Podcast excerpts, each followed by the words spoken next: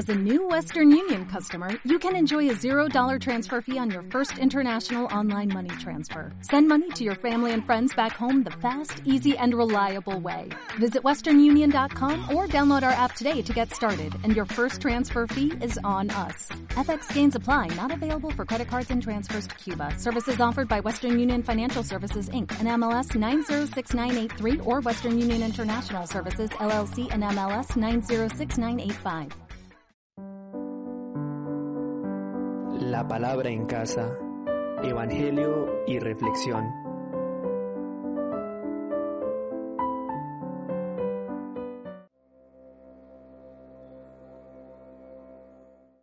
Lectura del Santo Evangelio según San Mateo.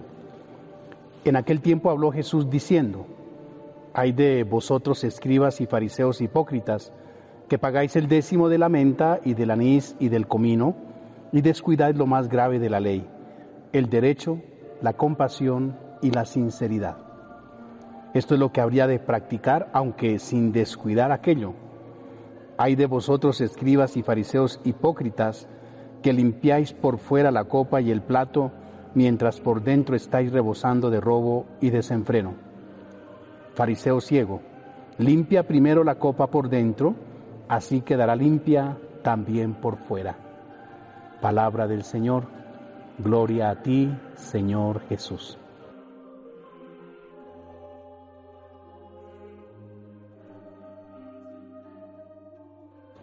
Meditamos el capítulo 26 del Evangelio de San Mateo, eh, conocido como el discurso contra los fariseos. Utilicémoslo de esa forma porque son estos, estos encuentros que el Señor eh, tiene con este grupo de religiosos de su época.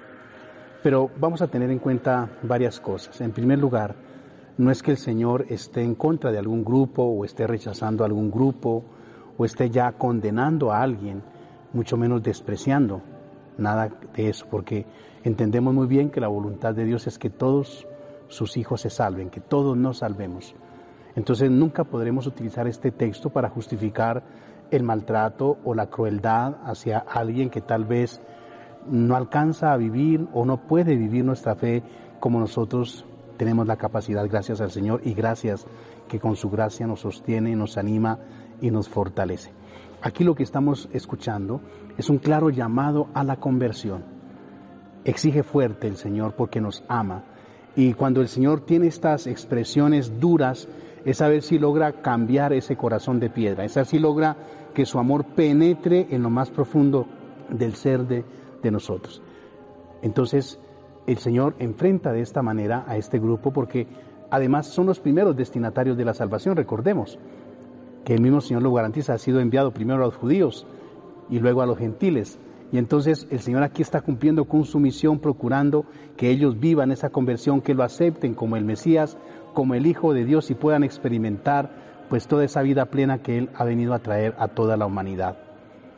En segundo lugar, tengamos claro que eh, ese llamado o estas expresiones no son únicamente para hace dos mil y más años, sino que son expresiones que hoy también cobran importancia y llegan a nosotros, a cuestionarnos a nosotros sobre cómo estamos viviendo nuestra fe, cómo estamos nosotros eh, cumpliendo con esa tarea, con esa misión que Dios nos ha encomendado.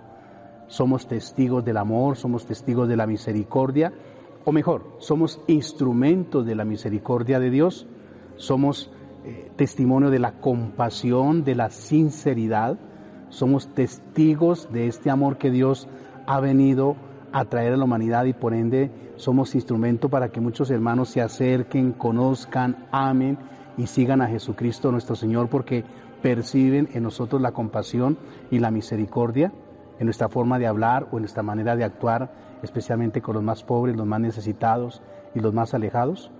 ¿O somos instrumento más bien para escandalizar o incluso en algunos momentos podemos hasta adquirir y, e imitar mejor estas actitudes que el Señor está condenando precisamente en el Evangelio? Entonces, es una, son unas frases, por supuesto, no aisladas, sino están rodeadas pues, de toda una voluntad salvífica que llegan hoy a nosotros y nos exigen, por supuesto, una verdadera conversión una revisión de vida y una conversión para que así podamos experimentar la salvación que Dios nos quiere conceder a todos nosotros. Y finalmente, mis hermanos, y en tercer lugar, es fundamental tomar muy en serio esta invitación que Dios nos hace a esa renovación interior, a fijarnos en la vida interior, a dejar de fijarnos solamente en lo externo y a confrontarnos en nuestra vida interior, mi vida, mis intenciones, mis pensamientos, mis sentimientos, mis emociones. ¿Están de acuerdo a lo que Dios quiere de mí? ¿Son coherentes con lo que predico y lo que el Señor me exige también vivir hoy? Entonces, tomemos muy en serio esta palabra para que ojalá esto actúe en nuestra vida y nos lleve a una verdadera conversión, a una renovación interior y por lo tanto a tener actos de bondad y de misericordia que transformen esta realidad que estamos viviendo. María, Madre ahogada nuestra, intercede por todos nosotros, así sea. La bendición de Dios Todopoderoso, Padre, Hijo y Espíritu Santo, descienda sobre ustedes, los acompañe siempre. Mañana nos vemos.